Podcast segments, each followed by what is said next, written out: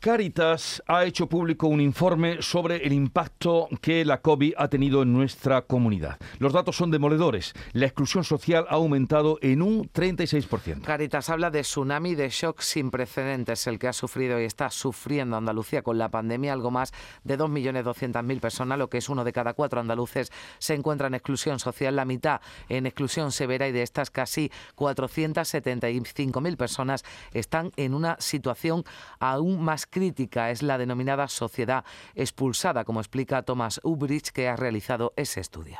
El tsunami que ha supuesto esta crisis se ha llevado por delante a un buen número de hogares que disfrutaban de una posición privilegiada de integración plena.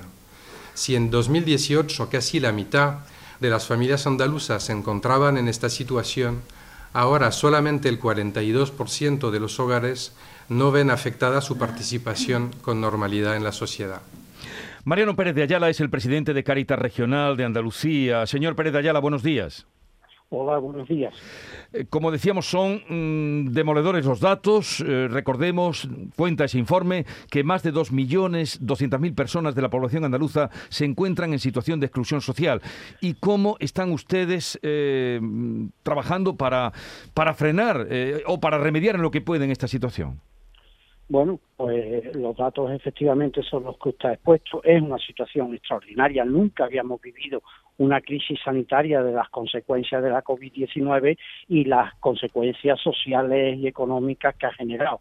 Pues Caritas está haciendo un esfuerzo a través de todos sus recursos, de tanto los que suponen la atención primaria a las personas, como luego seguir trabajando en la línea de la promoción del empleo, de la facilitar el acceso a la vivienda, etcétera porque claro, no podemos quedarnos solamente en la atención a lo inmediato, hay que trabajar también con una mentalidad a medio y corto plazo que nos lleve a ir superando esta situación tan catastrófica que estamos viviendo. Sí, han hablado de tsunami, hay más datos eh, gravísimos también para la juventud, para el primer empleo, pero a, medida que ha aumentado esta situación eh, de, riesgo de exclusión social, ¿cómo eh, han respondido? Porque ustedes viven de lo que la gente aporta, la caridad ciudadana con respecto a lo que ustedes recogen?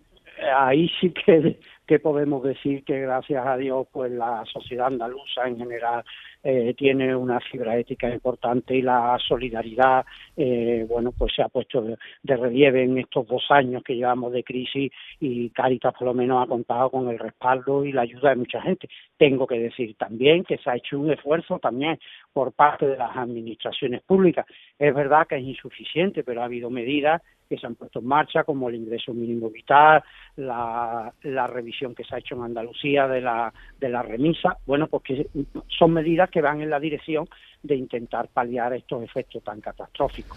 Pues desde luego ahí ponen ustedes una fotografía para quien la quiera ver y una realidad. Mariano Pérez de Ayala, presidente de Cáritas Regional de Andalucía, gracias por estar con nosotros y un saludo.